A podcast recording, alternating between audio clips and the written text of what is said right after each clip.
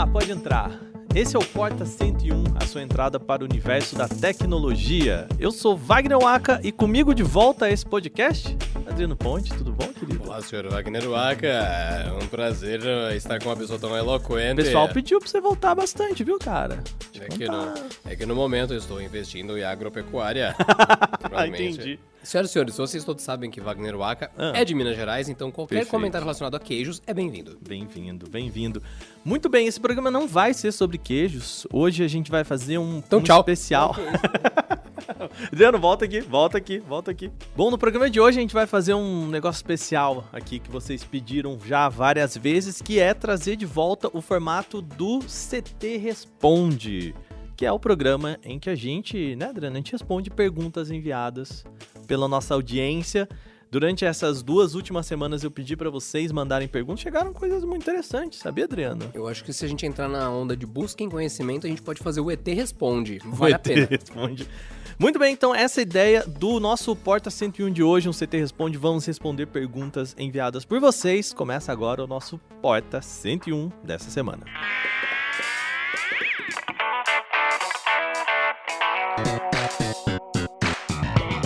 Muito bem, seja bem-vindo e bem-vinda ao nosso Porta 101, nosso podcast semanal sobre um assunto específico do universo da tecnologia. A gente está sempre aqui de segunda-feira publicando o nosso Porta 101 e eu não sei, Adriano, se você sabe, agora a gente tem podcasts todos os dias aqui nos feeds do, do Canal Tech. A gente tem tudo, todos os dias, o tempo todo. Não, eu consegui transformar os meus feriados em um problema, cara. Parabéns. É, parabéns, então. A gente tá mantendo essa loucura que é gravar podcasts todos os dias. Então, se você quiser, de segunda-feira a gente tem o nosso Porta 101 e de terça a sábado o podcast Canaltech com os assuntos da tecnologia. E de domingo, Adriano, a gente tem o Vale Play, que é o nosso podcast sobre entretenimento e cultura pop. Hum. Ó, tá, ó. Tá bonitinho. Pop. Tá, tá pop. Tá pop. Entendi. Então, para você não perder nada, é só se inscrever aqui. No, tem os links na descrição desse podcast de todos os podcasts. E você aí que estiver no Spotify, você que estiver no Apple Podcast, Google Podcast, vai lá, se inscreve usando aí o sistema que a plataforma pede para você, tá bom? É isso, vamos pro programa de hoje? Bora.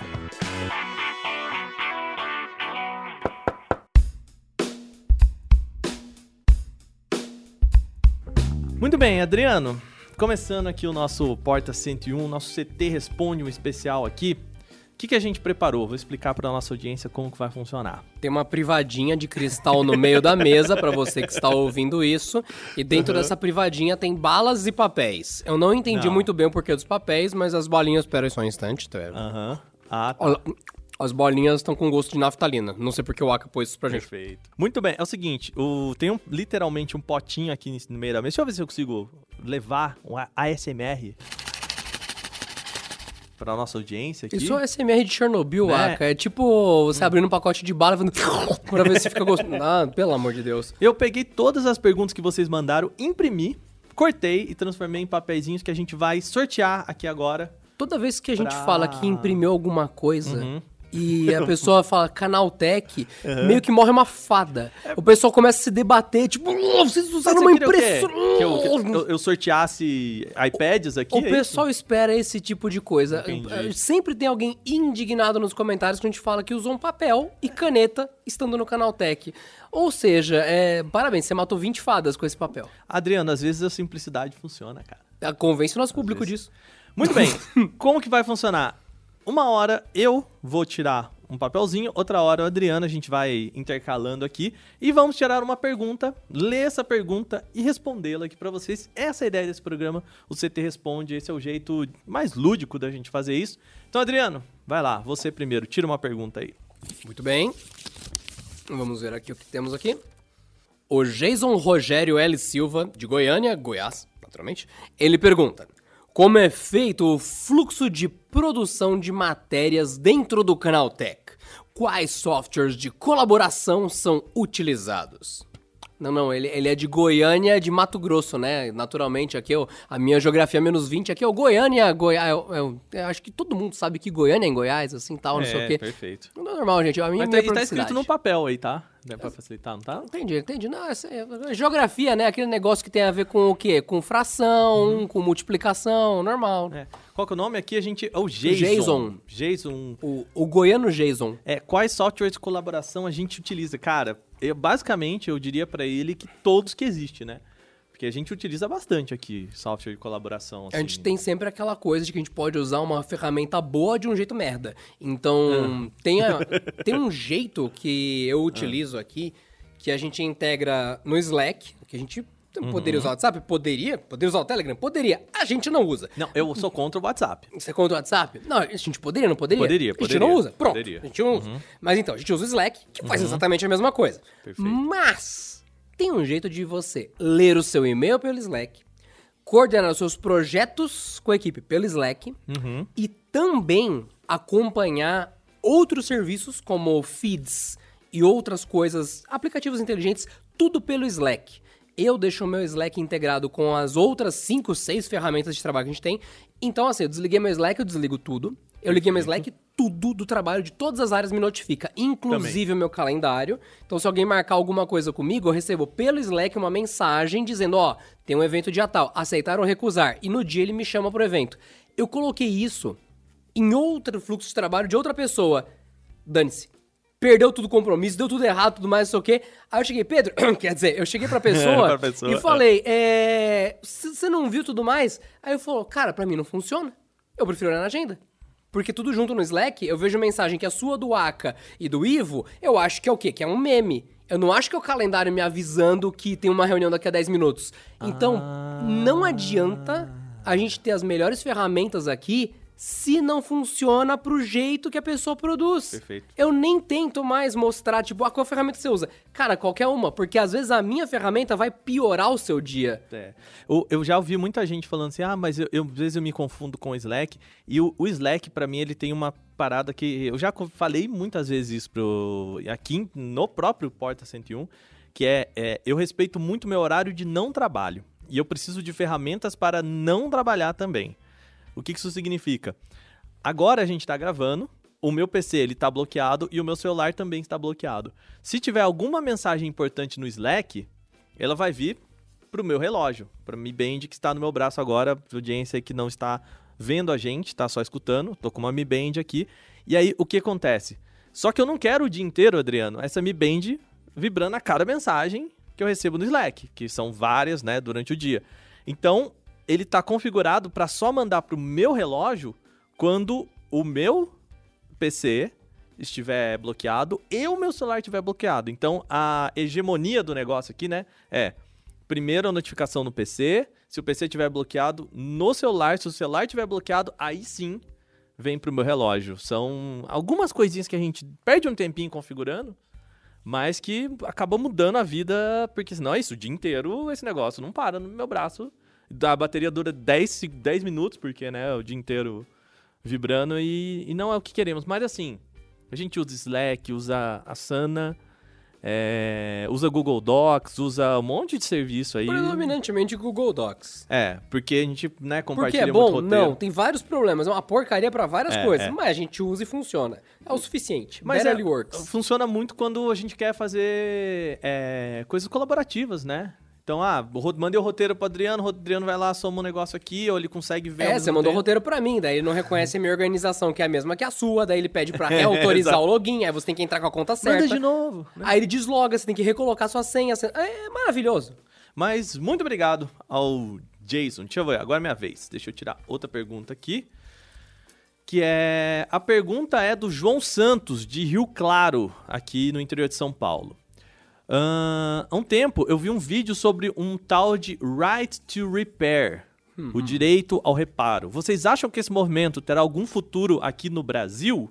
João Não. Santos de Rio Claro. Não? Você Não. acha que não? Não porque o Brasil é só um espelho.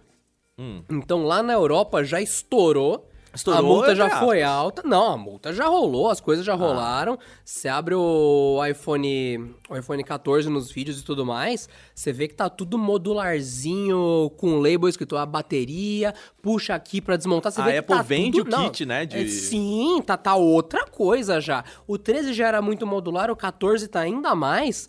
Hoje é como se só faltasse um update de software para falar está 100% reparável. Ele está quase totalmente, se você pegar, comprar dois iPhones, trocar o, o Face ID de um com o outro, dá um monte de bobeira, fica lá que a peça não é original, sendo que é. Você uhum. acabou de trocar do seu 14 com o seu 14. Mas ainda falta o software da Apple reconhecer que isso é legítimo. E porque o resto tá tudo facinho, é, desplugou, desplugou, trocou, trocou, acabou. Por quê? Porque a Europa já desceu o cacete na Apple, desceu o cacete na Samsung, desceu o cacete em todo mundo. Então aqui não tem que ter é. esse, esse item da lei. Aqui é um reflexo do mercado europeu, do mercado americano, Ainda bem que são mercados que tem muita coisa a favor do consumidor e já tá vindo para cá isso. A única coisa que eu digo que o Brasil foi exemplo que saiu até nas notícias em outros lugares é o Procon descendo o cacete para ter carregador junto com os Sim. aparelhos. Isso saiu notícia nos Estados Unidos, tipo, oh, Pessoal você no Brasil? viu que o Brasil está processando o Apple, é. assim? Então, eu imitei o inglês para imitar o americano. Fantástico, gente. Não, tudo bem. Eu achei, eu achei eu daria um 6 pra sua imitação. Exato, 6 tá. de 100. E né, até pra explicar um, para pessoal que não entendeu sobre o que a gente está falando, né? O right to repair, isso, né? O, o termo em inglês mostra muito que a gente está importando esse conceito, né? É o direito ao reparo. A, a ideia de que você tem o direito de conseguir reparar o seu produto de uma forma barata ou entre aspas justa, barata, né? justa, né? E não trocar. Hoje, e, mas ainda é uma prática, né? As, ah, cara, quebrou aqui a, tela, a tela do meu smartphone. Ah, você vai trocar, a tela custa 800 reais para trocar. Existe a possibilidade? Existe.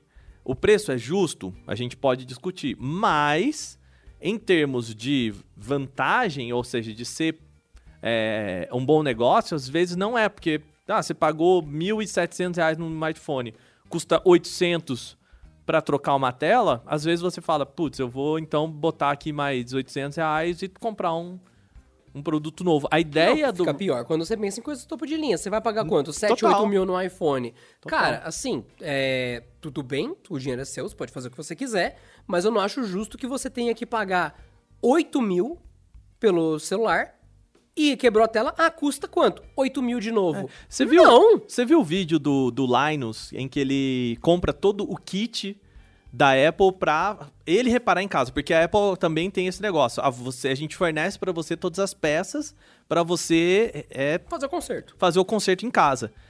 O, o, o quanto ele comprou para fazer esse conserto é o preço de um iPhone.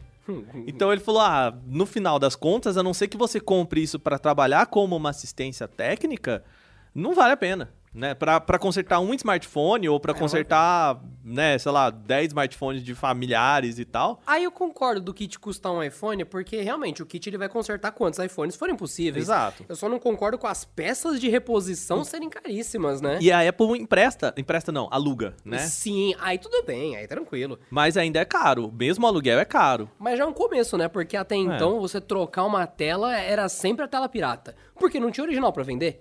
Então, uhum. ah, já tá começando a vender a, a, tela de verdade. Poxa, que bom, porque eu tava cansado de comprar a tela Tianma, que a Tianma, Tianma era é aquela empresa que fez a tela que morria do Xiaomi.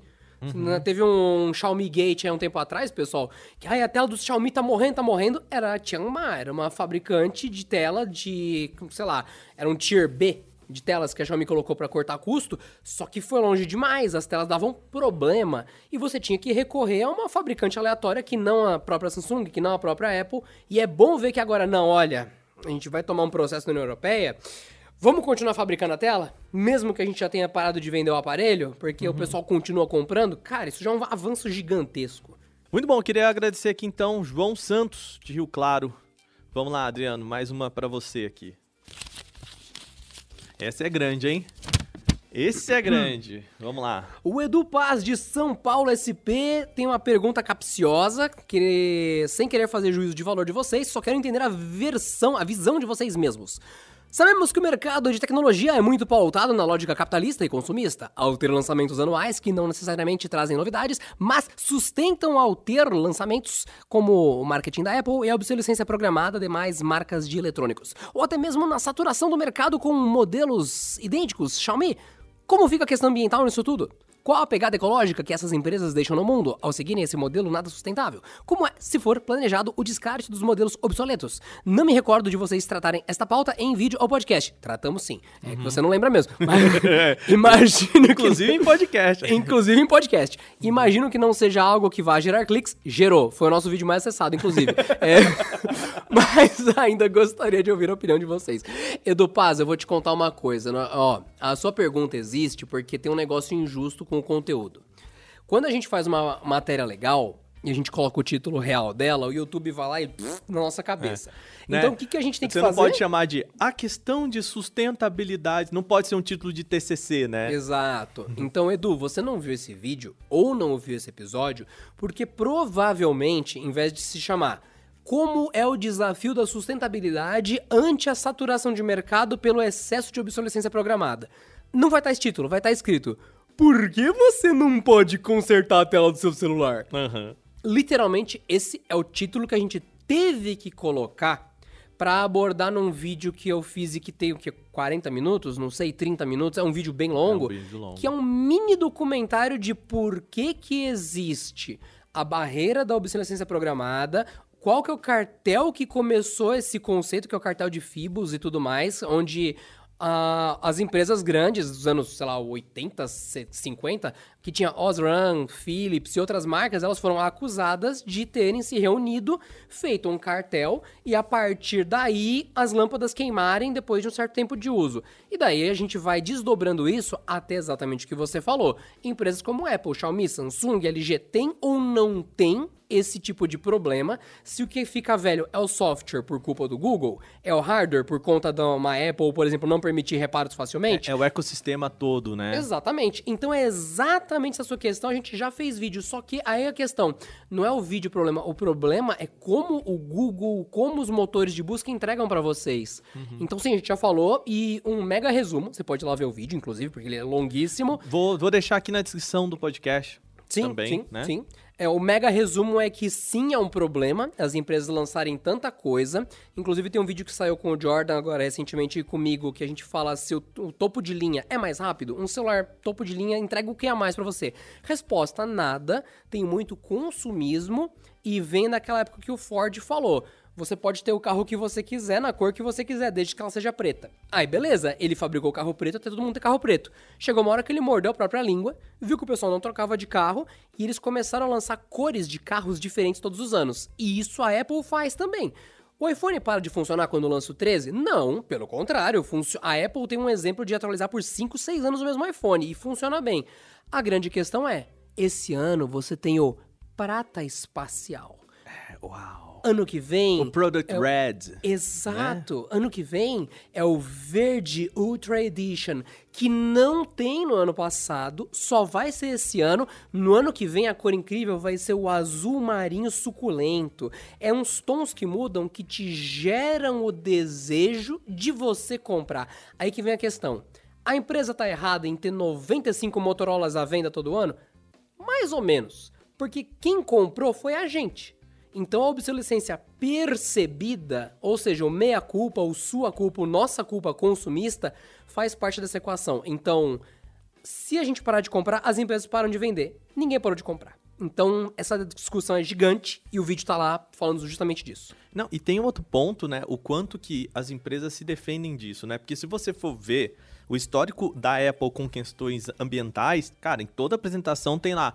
A Apple já bateu o marco de ser uma empresa 100% verde, eu tô fazendo aspas com a mão aqui, porque ela... Porque ela exportou todo o débito de poluição dela para outros países, né? Exato. E ela também, ah, tudo bem, ela, o, o Apple Park lá nos Estados Unidos é todo é, por, por placas solares, usa água de reuso ah, e tal. Tem isso, é, gente, eu não tô falando que isso não é benéfico, claro, né? O, o Apple Park, que é um A gente só está diminuindo de fato o que isso Exato. é a realidade. Porque do É. jeito que eles falam, assim, uma coisa é eu e o Aka, a gente come só salada o dia inteiro. A gente fala, nossa, como a gente é saudável. Só que chega à noite a gente entope a cara de cookie. Então, beleza, a gente é saudável, mas a gente também faz outras coisas além do hábito saudável. A Apple, ela tem fábricas e fábricas que trabalham para ela, não fábricas próprias, que de fato tem todo um trabalho de é, sustentabilidade e tudo mais. Inclusive na cadeia de produção. Inclusive né? na cadeia de produção. Só que assim, é, essa fábrica tem pessoas. Só esse impacto dos trabalhadores que estão ali, você tem muita coisa que tem social, econômico e ambiental de você ser o culpado por ter 500 pessoas no mesmo ambiente ali consumindo recurso, tendo transporte e tal. Então, nunca dá pra você falar que tá 100%. Sempre tem algum ponto que é culpa sua, sim. Ai, aí você tá exagerando. Não tô exagerando. Não teria 1.500 pessoas trabalhando das 8 às 5 se não fosse porque tem a linha de montagem do iPhone que emprega 1.500 pessoas. Então, se elas, por exemplo, elas tiveram que construir uma cidade perto só pra abrigar essas pessoas pra trabalhar pra fábrica, esse impacto ambiental é culpa sua.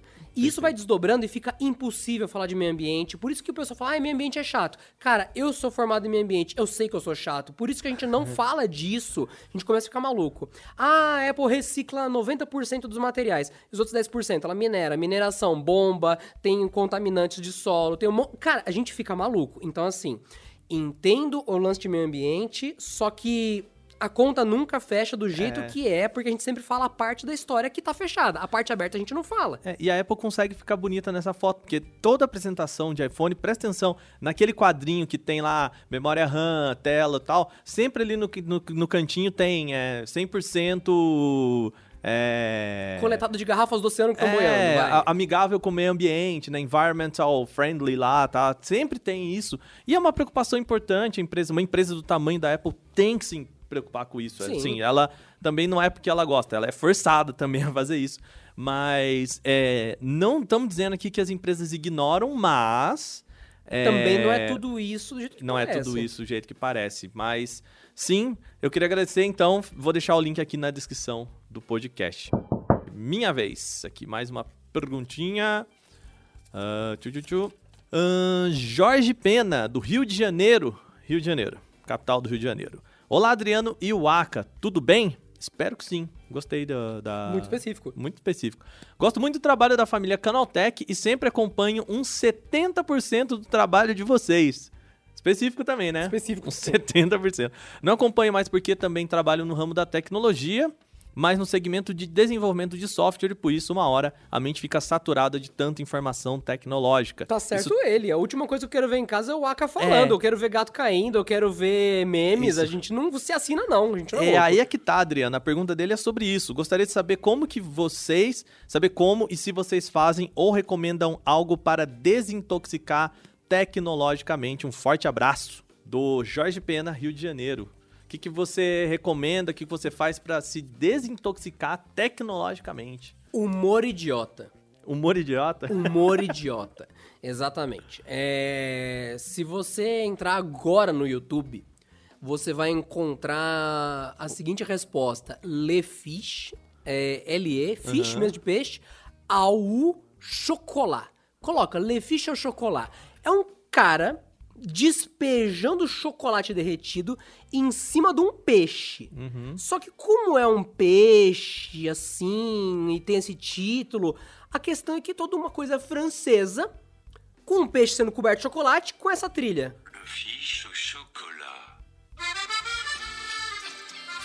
É só isso.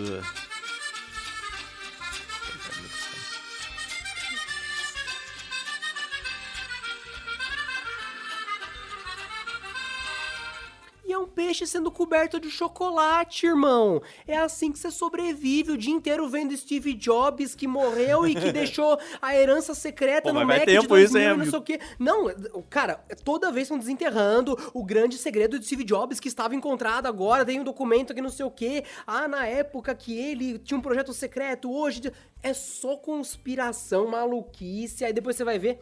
Enquanto isso, lançou o iPhone 15 ano que vem, talvez, com USB-C. Aí volta pras conspirações, você começa a ficar maluco. Você não Uhum. É, sabe não, em que parte do para. tempo você tá. Então Você quero o quê? para. Le fiche au chocolat. Ou chocolat. Ou chocolat. E eu não sei, é, assim, pra mim, fish, na verdade, é poisson. O Então, peixe em francês. Mas só que essa receita ela é americana, então é fish. Ah, então é fish. É Le Poison au chocolat. Não, esse daí é o original. Esse daí é Entendi. recheado. Tipo um croissant. É, entendi. É, mas, é, cara, eu já sou uma pessoa que, pra mim, o tirar o no final de semana eu fico bem mais assim, é, Mano, você faz queijo fora do AFK. trabalho e você documenta isso. cara, esse é um negócio que eu gosto muito de fazer Queijo. quando e eu não é tão tão fora de tecnologicamente assim, que é o meu momento do de arrumar a casa ali, mas eu boto um podcastzinho. Então, então, Então um já tá pezinho. errado aí, ó. né? já. Como, que você como que você descomprime? Não descomprimo. É, e às vezes é uns podcasts falando sobre tecnologia. Então, não é tanto assim, mas acho que o que pra mim é, é o momento em que eu desligo meu, meu, meu telefone, assim, não desligo literalmente, né? Eu deixo meio de lado. É quando eu vou sair pra jantar ou eu vou um barzinho com amigos, assim. É o momento em que eu, de fato, sinto que a minha vida tá fora da internet, assim. Porque se deixar, cara, é o dia inteiro no Twitter, é o dia inteiro vendo notícia, porque a gente é jornalista, a gente gosta de acompanhar as notícias. Entendi. Isso te Né? leva ao alcoolismo, basicamente. Entendi. Muito Não, interessante. não, não, não precisa envolver. Pô, cara, esse final de semana eu fui tomar um café com os amigos. Ah, gente, aí tomar não, um não- café. Aí não foi álcool, foi açúcar. Se eu sair de lá parecendo uma bomba de açúcar, assim. Mas é. Eu acho que são esses os momentos, assim. Porque se não for isso, ah, vou desopilar aqui jogando videogame. É. Que tipo de pessoa fala vou desopilar? Como desopilar.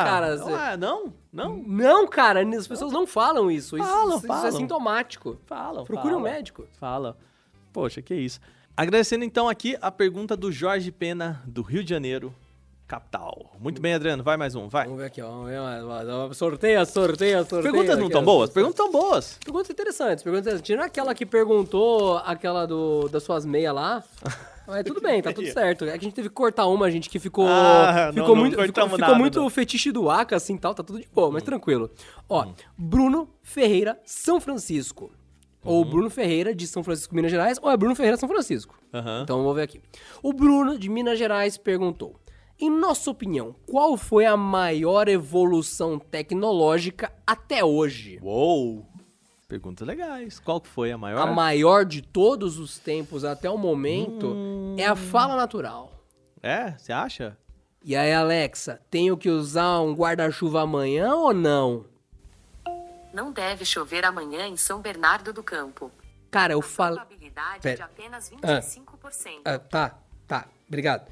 Eu falei que nem o meu traseiro. Uhum. É verdade. Eu falei de um jeito horroroso e ela entendeu. Cara, já era, as máquinas vão dominar isso aqui com uma força. Eu falei de um jeito horrível.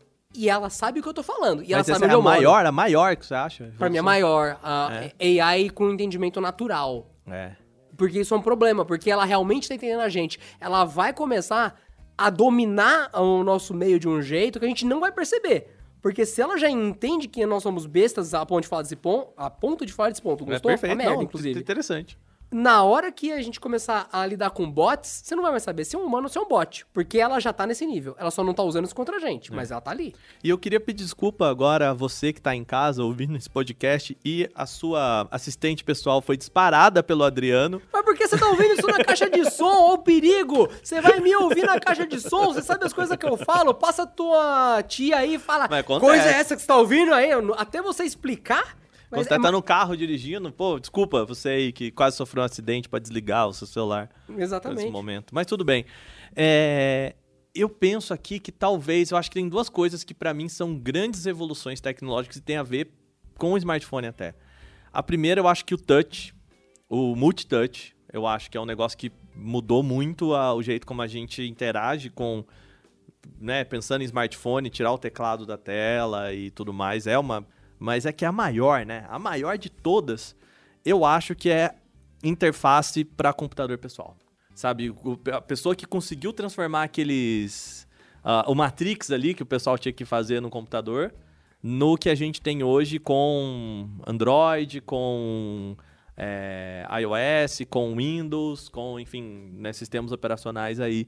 Eu acho que isso mudou muito, porque senão computador seria um negócio de nerd, nerd, nerd. Seria um negócio de pesquisador, seria um negócio militar, sabe? É, eu acho que a popularização dos computadores, né? Personalização, por isso virou PC, né? É, ganhou muito com isso. Então, eu, eu colocaria aí nessa listinha. Não sei se você concorda comigo. Você já viu o desenvolvimento de games? Em alguns casos novos. Eu não sei se é na Unreal Engine atual, que tá tudo por, por visual, se você quiser. É, quase no code, assim, É né? quase no code, é absurdo. O cara, é, para quem nunca viu o que a gente tá falando, entra aí no Google Imagens e coloca fluxograma. Você vai olhar o fluxograma na imagem e falar: "Que isso?" É como o pessoal desenvolve alguns jogos. Dá pra você fazer o código todo só arrastando o fluxograma de um lado pro outro e ligando se isso acontece isso, esse balãozinho faz isso. Então você põe um balãozinho pra ser o on-off então você já tem uma, um- uma parte do código armazenando a informação se aquilo ali tá no estado ativado ou desativado. Desse balãozinho você arrasta uma coisa para outra. Então quando você acender a fogueira, ela mostra o fogo ou não. Isso tudo foi feito sem você digitar um código, só arrastando o balãozinho. Não é necessário fazer assim. Não é obrigatório fazer assim. Uma galera não faz assim. Mas estou falando que você que está ouvindo pode fazer assim, É. sem tocar no código. E isso que o Aka falou é só interface. Tá É, tudo democratiza muito o acesso. E deixa muito, você né? visualizar o problema. Tem, É, tem um monte é. de programador, cabeção assim, tipo, uou. Aí quando põe no código assim, visual e fala, puxa, achei um bug que eu não tinha visto. Né? Porque ficou visualmente fácil. Então é legal ter as duas versões. E você tem as duas versões, tá, gente? Quem, quem desenvolve sem código tem um botão que, pum, mostra o código. É lógico, né? É, eu acho que todas essas interfaces, assim, até pra gente que edita, edita vídeo, edita áudio, é, cara, na, antigamente, assim, você terminava o vídeo, você colocava ele pra renderizar e falava, ficou bom? Eu falei, não sei, eu vou saber daqui sete horas. E daí, sete horas, você vai lá e você acha um errinho, aí você, não, daqui sete horas de novo, eu tenho que consertar esse errinho, e só daqui sete horas, então, ou você falava, cara, esse errinho aí passa, vambora. Aí fica com Não aquele temos efeito do mais sete emulador, né? Ah, fica, fica que nem o Mami, né? Uma merda. Não dia. Muito bom, muito bom. Mas é. Eu acho que eu colocaria essas interfaces, assim. E tem, que também tem muito a ver com. Né, eu acho que muita gente já coloca, ah, o primeiro iPhone foi uma grande. E, e tá aí, né? Eu acho que o, tanto o touch quanto a interface foram dois pontos importantes pros smartphones aí, né? Não tô falando que o, o, aí, o primeiro iPhone foi o primeiro smartphone que não foi, mas, né, é o que popularizou essa, o que a gente tem hoje. Vamos pra próxima? Ahn, Emanuel Barbosa, de Recife. Poderia me explicar sobre. Olha, esse aqui, ele fez uma pergunta, meu amigo, que é essa pergunta é no Google. Poderia me explicar sobre LGPD e qual seria a importância pro Brasil? Caramba, meu amigo. Olha, Porra, aí. eu acho que isso repete a questão da Europa espelhar aqui, né? É, é, é. A, a LGPD, que é a Lei Geral de Proteção de Dados, ela é um espelho da GDPR, que é É a mesma coisa É a mesma coisa. brasileiro. foi criada pela, pela União Europeia, né, pelo Parlamento Europeu, principalmente depois do escândalo do Cambridge Analytica, né? Para quem não lembra, foi a, a Cambridge Analytica, ela não, não é que ela roubou os dados do Facebook, mas ela usou os dados De um jeito meio errado. de um jeito errado, né? Teoricamente, aqueles dados poderiam ser usados só para pesquisa, e eles foram usados também para publicidade, né? E para campanhas políticas, enfim, pro, né? é, a gente sabe que houve tudo isso. E para que serve a LGPD? Ela serve para garantir que uma empresa vai primeiro utilizar os seus dados para o que eles foram usados. Então, quem preencheu esse formulário deve ter reparado que lá no final eu falei assim: olha, é, você aceita que esse- esse- essa sua pergunta seja utilizada nesse podcast? Porque aqui tem seu nome e sua cidade, que são informações pessoais, né? São informações é, importantes. E depois que a gente gravar esse podcast, essas perguntas, esses dados que a gente pegou de vocês vão ser destruídos. Porque a gente não vai utilizar para mais nada que não é gravação desse podcast. Isso é L- é LGPD, né? É garantir que, olha, eu tô mandando esses dados para serem usados para isso, esses dados estão seguros e depois que eles forem usados para isso, eles vão ser ou guardados se a empresa falou que vai guardar, ou vão ser eliminados propriamente, né? Então, é, é meio que isso, assim. É a ideia de que você, uma empresa agora, ela tem responsabilidade de guardar com segurança os seus dados e ela vai usar esses dados só porque ela prometeu que ela vai usar. Porque senão é isso. Ah, a gente faz uma campanha aqui, uma promoção de. Ah, vamos dar aqui um, um Funko Pop do Adriano pra quem responder essa pesquisa. Aí um monte de gente vai lá e responde, e depois a gente usa esses dados pra publicidade, ou enfim, pra. A gente bota os seus dados num pendrive, vai na 25 de março e vende é, esse Excel. Isso não, não pode, a não ser que a gente coloque lá que a gente vai fazer isso. Aí você deu anuência, aí o problema né, é, é, é seu. Mas é meio que isso, pra isso que serve a LGPD. Pergunta cabeçuda, hein? Cabeçuda. Cabeçudo, tem mais alguma coisa que queira falar? Eu acho que dessa pergunta aqui. Calma aí, não, calma aí, calma aí, calma aí. Questão de LGPD aqui, ó. Ah, lá, o Adriano rasgando a pergunta aqui. Aí, ó, pronto. Tá seguro, tá safe. Tá Você lembra da seguro. pergunta? Eu não lembro. Não, o quê? Quê? Quem? Quem que perguntou? Perfeito, tá safe. Próxima já. pergunta, vai lá. Pergunta de Matheus de São Paulo SP. O Canaltech é uma empresa de mídia do grupo Magalu. Uhum. Quanto a isso, como é a liberdade editorial total ou existe algum nível de interferência? Pergunta do Matheus. Essa é uma pergunta que as pessoas fazem muito pra gente, a gente já respondeu algumas vezes, né? Sim, a gente já falou várias vezes, inclusive até no dia que o Canaltech passou a, passou a fazer parte do grupo, porque o Canaltech já era parte de uma empresa, que é a Unilogic, e isso por si só já significava que tinha mais de um setor no canal. Sim. Então, no canal tem a redação, tem a parte de mídias, tem a parte de outras coisas e outros itens como... Não, é, é citar, tipo, produtos mesmo, sabe? Ah, tipo, sim. que a gente teve camiseta... Camiseta não. Teve fone de ouvido uma época, ia ter camiseta. Enfim, são muitas coisas, são muitos serviços. Então já era um grupo. E já era independente cada setor. Ah, a única diferença é que o grupo tá dentro de um outro grupo. E é isso. É, então assim, a pergunta, vocês têm liberdade?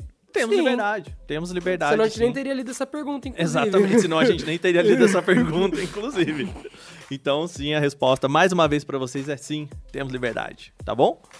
Próxima pergunta é do Eduardo Santos, de Assunção.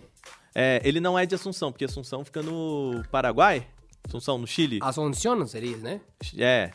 É, Ele é de São Paulo. Como é trabalhar com internet das coisas, ou IoT? E no estúdio tem gente que trabalha com isso, com internet das coisas, Eduardo Santos de Assunção. Eu acho que eu posso falar pra ele um, responder essa pergunta com uma outra parte. Na verdade, não tem ninguém aqui que trabalha exclusivamente com isso.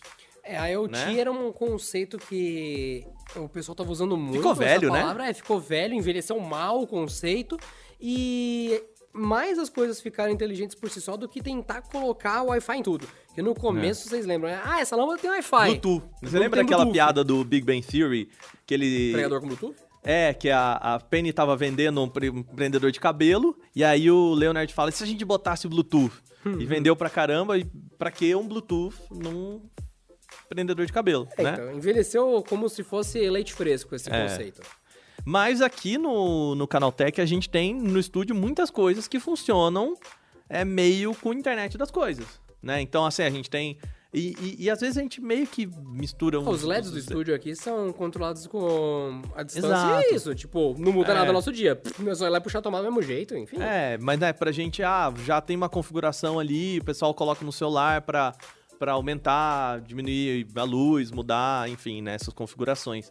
Mas, eu acho que eu já contei nesse podcast uma coisa que eu, que eu fiz lá em casa uma vez, que foi, Queijo.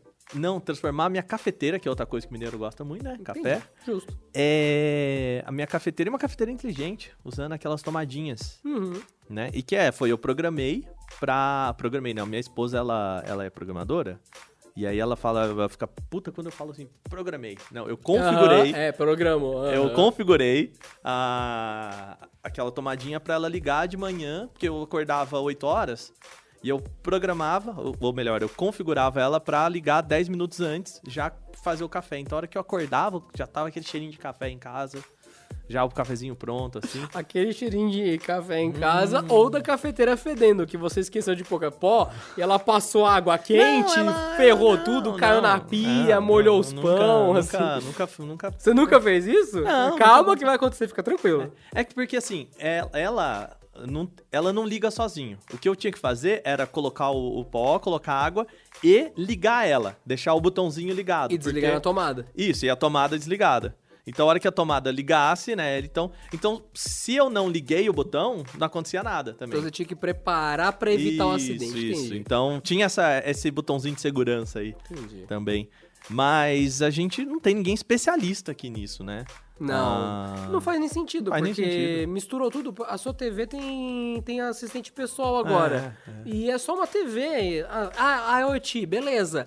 Mas você pode ter só um assistente na caixa de som ou instalar o aplicativo no celular. Então, tipo, ficou tão misturado que perdeu o sentido de ter um especialista nisso. É, e às vezes não vale pra gente ter tudo tão ligado nesse Dá sentido. mais trabalho e fica mais lento. Porque se dependendo. alguém aqui no estúdio, se a gente tiver um estúdio totalmente programado assim, e alguém fale, assistente tal, desligar tudo, meu amigo, acabou. Acabou a gravação, né? Porque. E às vezes a gente fala que nem. A, a- a gente dispara aqui Alexa, dispara é, outro assistente, que eu não vou falar o nome pra não disparar. às Não, vezes Fica é. tranquilo, a Alexa, que é a mais sensível de você disparar, você já falou umas 20 Não. vezes. A gente não também tem pra não dar essa, esse problema aí. Vai lá, Adriano, você então. Pega mais um. Vai. Então você pegou a maior, né? O Pegou um dobrou. livro aqui.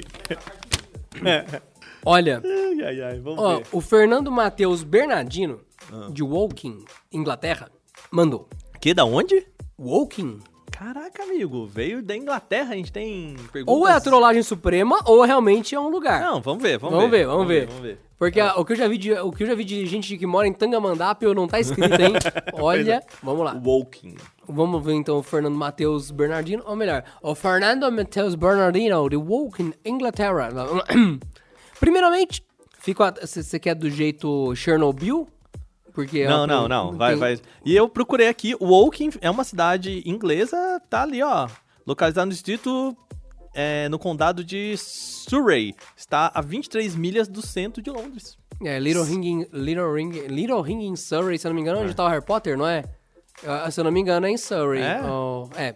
Enfim, O Harry Potter. conhecimento inútil. É, Harry Potter. boy who lived. Primeiramente, fico atento ao canal Tech News todos os dias, ou seja, culpa sua. Aham. Moro na Inglaterra há quatro anos. Psh, ou seja, Olha. era a primeira frase. Primeira aqui. frase. Moro na Inglaterra há quatro anos, tenho mais três anos e daí ele volta pro Brasil. Aham. Vamos lá pra pergunta. Sempre trabalhei com tecnologia e no Brasil as tecnologias são um tanto limitadas. Os meios de adquirir, pior ainda. Exemplo, custo. No Reino Unido, onde ele está, é incrível a facilidade que ele tem de obter tudo o que ele quer. Ele tem Amazon, tem eBay, tem AliExpress, Facebook com Marketplace, tem o GearBest, o Sex, que é com C, gente, tá bom? O Nextdoor, tudo com alcance na palma da mão e na porta de casa, com o poder de compra gigante e as limitações tremendamente pequenas em relação ao Brasil. E o que ele quis dizer, ele chega num ponto taxação alfandegária, do ponto de vista dele, atrapalha uma startup, uma fintech da vida ou até mesmo uma big tech. E não dá pra deixar de classificar os autônomos nisso. Então, por exemplo, ele trabalha com programação de componentes eletrônicos e no Brasil, para ele fazer isso, o serviço teria que desembolsar uns 100 mil reais. Ok. Ali onde ele tá, com 4 mil libras, ele faz o que ele precisa. Sendo que 100 mil, ele leva 3 anos separando totalmente o salário do Brasil. Enquanto que com as 4 mil libras, um mês do Reino Unido, ele consegue fazer tudo o que ele precisa, dar certo pro negócio dele. Ele não comprou tudo exatamente que ele quer, mas ainda assim ele faz qualquer coisa funcionar do jeito que ele mandou. Ele gostaria que essa pergunta fosse pelo menos analisada, filtrada se necessário. Para... ele colocou aqui, inclusive. Para que todos pudessem ter uma visão geral das leis que podemos usar para que possamos evoluir tecnologicamente. Tipo, um portal para sabermos o que pode ou não ser taxado, quais as manhas que podemos usar para a alfândega que libere mais rapidamente nossos produtos, equipamentos ou ferramentas, tal como a Europa que tem uma política extremamente flexível em relação às novas tecnologias. Alguns itens aqui são taxados, sim, mas é insignificante quando comparado ao Brasil. Caso ele não se expressou claramente, estou à disposição para quaisquer dúvidas. Quaisquer dúvidas, quaisquer dúvidas, do Fernando Matheus Bernardino de Woking, a Inglaterra. Tá, vamos, vamos, vamos analisar a pergunta dele. O que ele tá falando é que é, lá no. Lá no, na Inglaterra ele consegue, com mil, 4 mil libras, ele pode montar um negócio e, E que, aqui ele precisa de uns 100 mil reais. e 100 mil reais. E 4 mil libras lá ele consegue trabalhando muito menos do que 100 mil reais juntando aqui. Exato, ele consegue. eh, Ele tá comparando um mês de trabalho da, da Inglaterra Uhum. versus três anos de trabalho no Brasil. E nesse um mês de trabalho na Inglaterra, ele consegue suprimentos pra ele ter um negócio dele e resolver. Então, se ele tem uma, um, sei lá, vamos simplificar, uma vendinha pra fazer reparo em eletrônicos, ele precisa de 4 mil libras versus o que ele precisa aqui, 100 mil reais no Brasil pra ele ter a mesma infraestrutura, basicamente. É, É um mês versus três anos. É, e, e eu concordo com ele. É, eu discordo de uma coisa aí. Porque ele falou assim: ah, no começo, ah, aqui é muito mais fácil a gente ter acesso às coisas. Então eu tenho Amazon, tá, AliExpress, aquilo lá. Eu acho que hoje essa já é uma, uma, uma realidade que a gente tem aqui no Brasil também. Você pedir as coisas pela internet, principalmente se você mora em perto de capitais. Sabe o que eu percebi? Eu percebi que ele saiu do Brasil antes da pandemia. Uhum. Mudou muita coisa. Mudou, mudou muita coisa. E, é, pode parecer até loucura, Matheus, mas assim, tipo, nos últimos dois anos e pouco, teve um cataclisma aqui no Brasil que dá pra você, tipo, trocar local de votação online, brother. É. Tipo, o, o governo deu uma Descobriu a internet, né? Descobriu a internet, exato. Por quê? Porque ele é bonzinho? Não, porque não tinha opção mesmo. Uhum. É isso. Então, pela primeira vez na vida, eu consegui renovar uma carteira de motorista clicando e pagando um boleto, sem ter que ir na coisa do Detran, que é uma desgrama na sua vida, porque tem fila pra fila, aí não, essa fila aqui é só pro despachante, mas é uma fila igual, não, mas dane-se, você não é um despachante, então sofra. Não, eu renovei online. Tipo, ah, você tá vivo ainda? Tô. Você tem 150 reais? Tenho. Ah, então vai Aí. chegar na sua casa o documento. Cara, não era assim. Não era assim. Então, o Brasil está melhor? Não. Mas está diferente. Então, de certa forma, o que o Aka falou é verdade. Tipo, teve um cataclisma aqui. E, é, eu sinto que é, a- a- o leque de serviços que entrega pra você também, que nem nos Estados Unidos, né? Que a gente falava, nossa, lá nos Estados Unidos você aperta um botão, no outro dia o papel higiênico chegou na sua casa. Menos se for um serviço bancário, porque precisa É, de cópia, fax, claro. Estados Unidos pra banco, coitado. A- aqui no Brasil, assim, cara, tem muitos serviços que a gente tem é, com opções de entrega, tipo, no mesmo dia, assim. Principalmente, de novo, se você mora Em em, capitais. em capitais, mas isso também acontece na Inglaterra, isso também acontece nos Estados Unidos, né? exato, exato. E, e, e aí eu acho que o outro lado dele aí faz mais sentido. Que é se você quer vender. Aí é, a gente tem todos os problemas que a gente já conhece aqui, que é a produção não é aqui. A... Para entrar aqui, a gente comentou, inclusive no podcast passado, podcast extra que a gente gravou aqui sobre importar produtos, que é, cara, taxação é loteria. Né? Você pode comprar um smartphone achando que ele vai chegar aqui para você com o preço que você comprou, chega aqui, o... a taxa pode ser de até 60% em cima dessa importação. É a lei, né? Então, eu concordo com ele que, que você montar o seu negócio ainda é bem oneroso aqui no Brasil, infelizmente. Mas eu discordo com ele sobre o acesso a, a- aos produtos, assim. Eu digo, Digo, mais que é, é caro. custo, né? É, é caro. Dá pra fazer tudo aqui no Dá, Brasil? Dá, dá. só que sai uma fortuna, Sai dependendo uma do quê. fortuna. Inclusive comprar coisas aqui no Brasil. Eu acho que é mais né? barato. Acho que eu fiz essa conta já, gente, porque eu já falei um negócio, é bem legal, inclusive. É, se eu não me engano, é mais barato você montar uma pizzaria do que uma assistência técnica de celular, que teoricamente. Você não precisa de insumo, né? Não precisa de nenhum insumo e pizza. Cara, pode parecer que não, gente, mas assim, se você já passou na frente de um comércio, eu tive um restaurante. Então, se você já passou na frente de um comércio, você vê que todo dia o dono tá indo no. Na feira. Na, na feira, todo dia o cara tá no mercado. Você fala, esse cara é idiota? Uhum. Esse cara é imbecil? Tipo, não sabe que vai usar 20 quilos de farinha? Por que não vai lá e compra 40 e estoca? Tem coisa que não dá pra estocar. Uhum. Tem coisa que não tem como. Que você tem que comprar o que você vai usar no dia. Então, quando você for numa pizzaria, num restaurante, e você falar, olha só que idiota, eu queria uma pizza de calabresa. Como assim acabou a calabresa? Não uma pizzaria? Gente, não julga. Se o cara comprar 20 quilos de calabresa e ele vender 19, esse 1 quilo vai pro lixo. Então ele não pode comprar 30 quilos de calabresa torcendo para aquele dia que você vai na pizzaria e ainda tenha. É muito mais lógico ele comprar 15 quilos de calabresa e naquele dia que vendeu a mais ele falar acabou do que jogar fora. Então não julguem, tá? Restaurante é treta, você perde uma grana. Acho que o que de 100 restaurantes, 95 fecham. O, inclusive foi um exemplo, era só um negocinho de lanche, tipo, eu vou dizer o quê? Eu Vou que foi O que, que mais saía? O que, que mais saía? o que, que mais saía? Mas não, só tinha lanche, cacete. Não, mas qual o lanche, né? O, o... Era baseado em frango. Vai ser o quê? Você? Era, era frango, era Aham. frango. Era o Muspelheim. Que era Muspelheim? O, é, sabe, sabe, Niflheim. Sim, não, Muspelheim. então, mas é era o reino Muspelheim do... É Era, o, é o, é era o- no Ipiranga. É o reino de Maspel, é isso? Era o reino de Maspel, exatamente. Então, eu e um brother, a gente queria fazer as coisas e tudo mais, daí ele fez a parte operacional tal, e... A parte cara, operacional que você tava falando, ele fazia os lanches, é isso? Ele. É que. É, é. é. É que tem tantas etapas pra, tipo, nossa, é, é, é, mui- é muito complicado, mas ele cozinha muito melhor que eu. Inclusive, as receitas eram dele, ele deixava o frango de um jeito que ele ficava com a fibra tão molinha, tão suculenta, que você falava, nossa, cara, tem muito fator de retorno. Um ano trabalhando e ficou muito bom tudo que rolou, só que o custo era alto, como o nosso amigo falou. Então você tinha que trabalhar muito pra ficar no zero a zero. Então eu penso, poxa, é comida. É um negócio que sempre rola, que é muito óbvio, que tem um valor de, de trabalho inicial muito menor, mas absurdamente menor do que uma, um lugar pra reparar celulares, computadores e tal. E novamente, você quer comprar frango. Cara, me desculpa, mas frango ainda é frango. O custo é muito de boa. Você vai montar uma informática, Peça só aí, de nossa você Senhora. comprar cooler, comprar cabo, comprar. Você já tá num prejuízo monstro. O dinheiro que fica parado na prateleira, nossa. E, e senhora. desvaloriza e você não tem aquela certeza, puxa. Cara vem, eu não tenho cabo aqui pra consertar o, o flex do monitor do notebook dele. Que é uma coisa. É uma- um dos defeitos que mais você vai ver. O notebook tenta abrir e fechar, começou a falhar a tela. Cara, só dentro da, da linha da Acer, você vai ter uns 15 tipos de cabo flex diferente. Se você for ter um cabo flex de todos os notebooks da Acer, já são 15 vezes esse custo pra ficar parado, torcendo pra que alguém precise. Então é um desafio monstro. Você pega, ah, vou consertar só Samsung. Beleza, você tem que ter peça de reposição pra 50 modelos por ano que vão passar na sua loja, e pode ser que naquele ano só dê problema no Galaxy A59. Aí você, caraca, mas eu tenho 30 peças de Galaxy A49. É insano o custo disso. Eu tô, daí da, da, da da pizzaria, você tem o quê?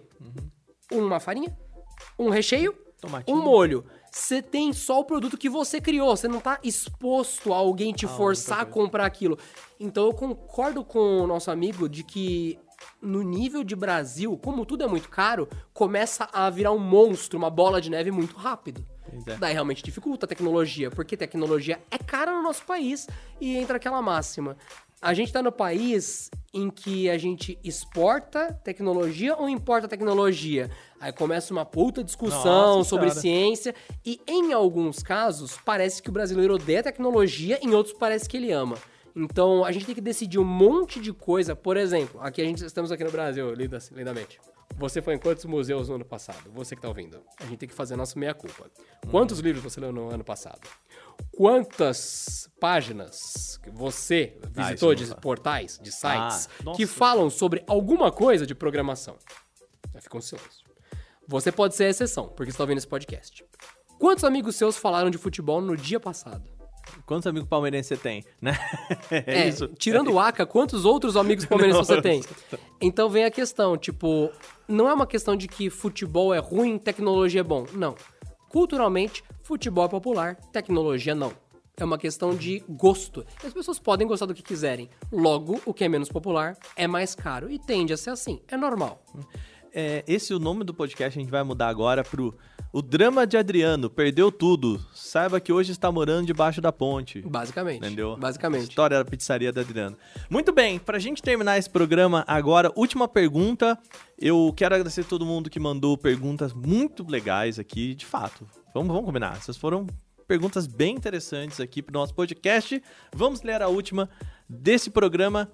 A pergunta de Carlos Eduardo Fernandes Teixeira, do Rio de Janeiro.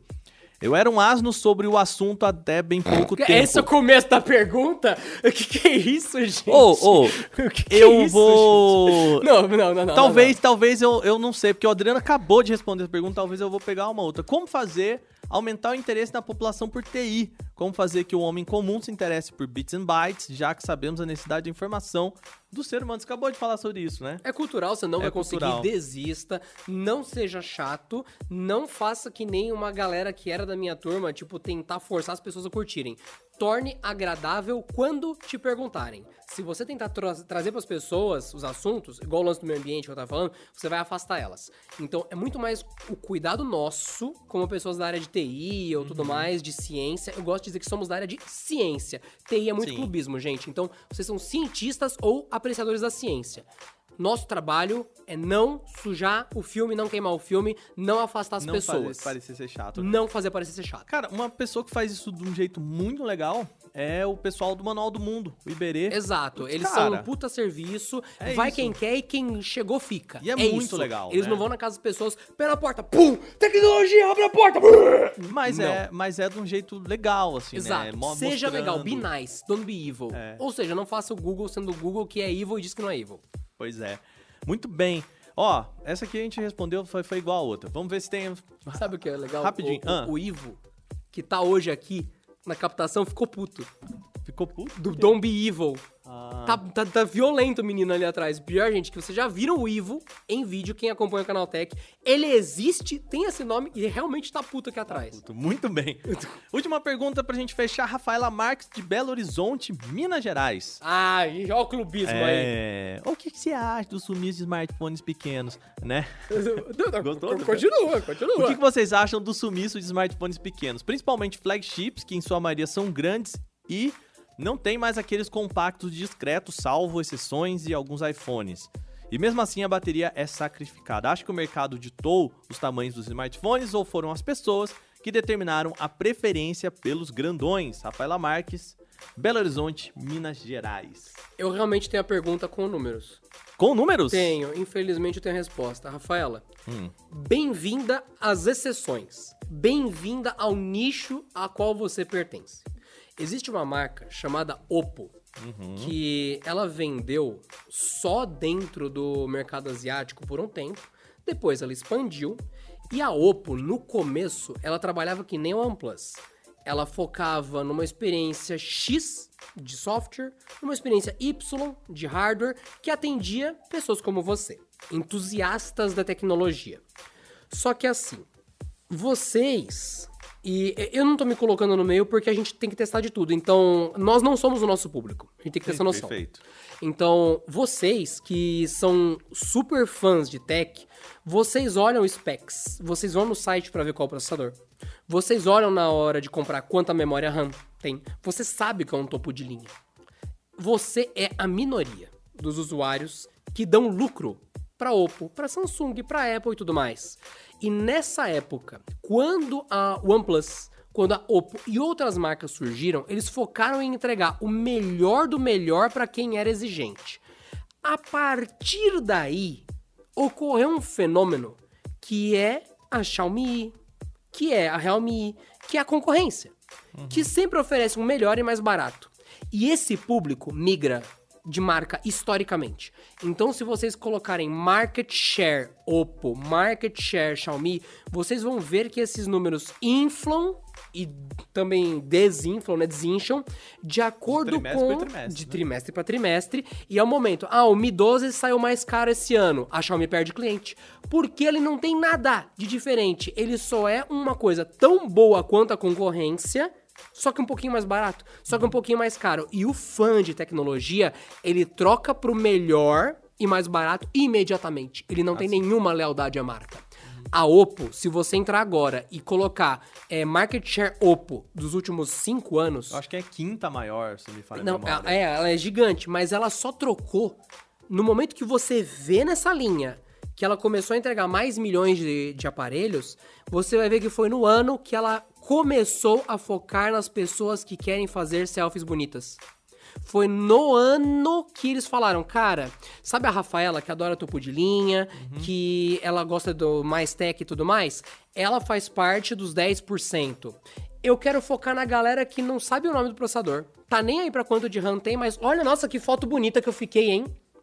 Essa galera paga muito mais caro, é 90% do mercado, é o mercado de massa, mercado de consumo. A Oppo, quando trocou o software dela, o hardware dela pra ser isso, ela tomou todas as outras, ela virou o gigante que ela é, e ela hoje é, na minha opinião, uma ameaça séria pra Samsung, pra Apple, pra ela virar o monstro do mercado.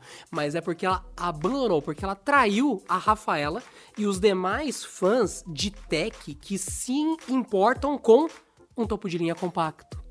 Com um aparelho com a bateria que dura muito e tem processador bom.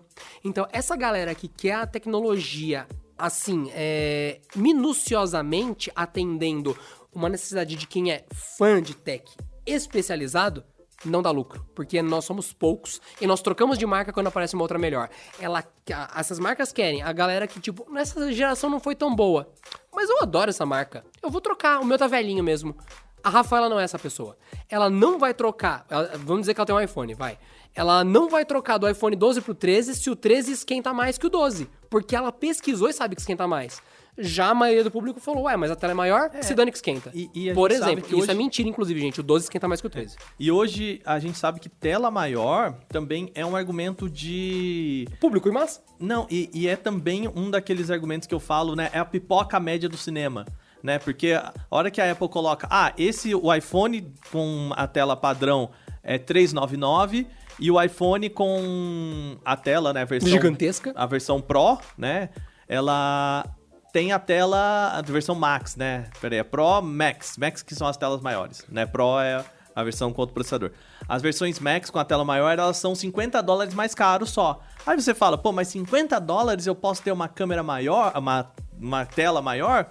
Por que não, né? O que eu falo, a pipoca média do cinema. A hora que você compara a pipoca média com a pipoca é, grande, você fala que compensa você comprar grande e você gasta um pouquinho a mais. Também é o argumento de venda dessas, dessas empresas, né? Colocar a tela um pouquinho maior e nesse sentido.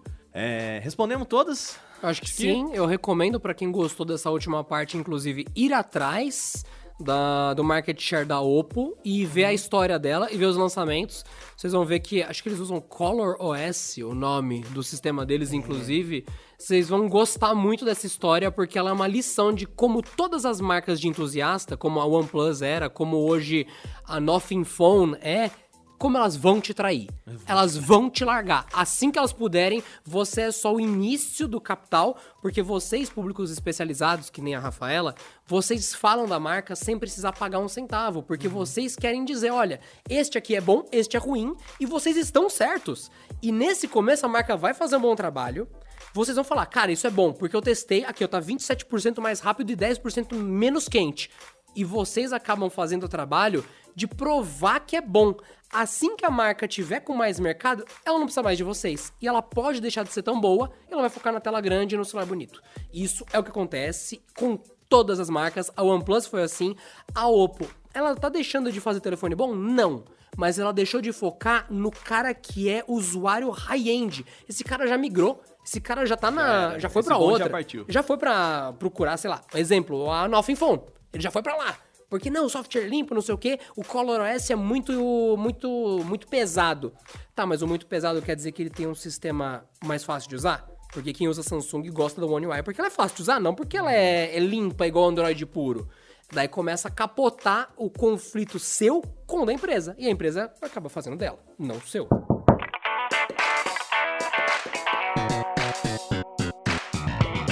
Com essa resposta, a gente termina esse CT Responde. Queria agradecer, tem ainda várias perguntas aqui. O pessoal mandou bastantes perguntas, ainda tem aqui, Tô ó. lendo aqui várias, inclusive. É, então. Waka, o que, que é essa daqui perguntando se você prefere bolinhas?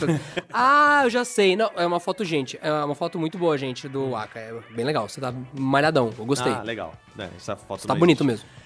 Muito bem, a gente vai ficando por aqui.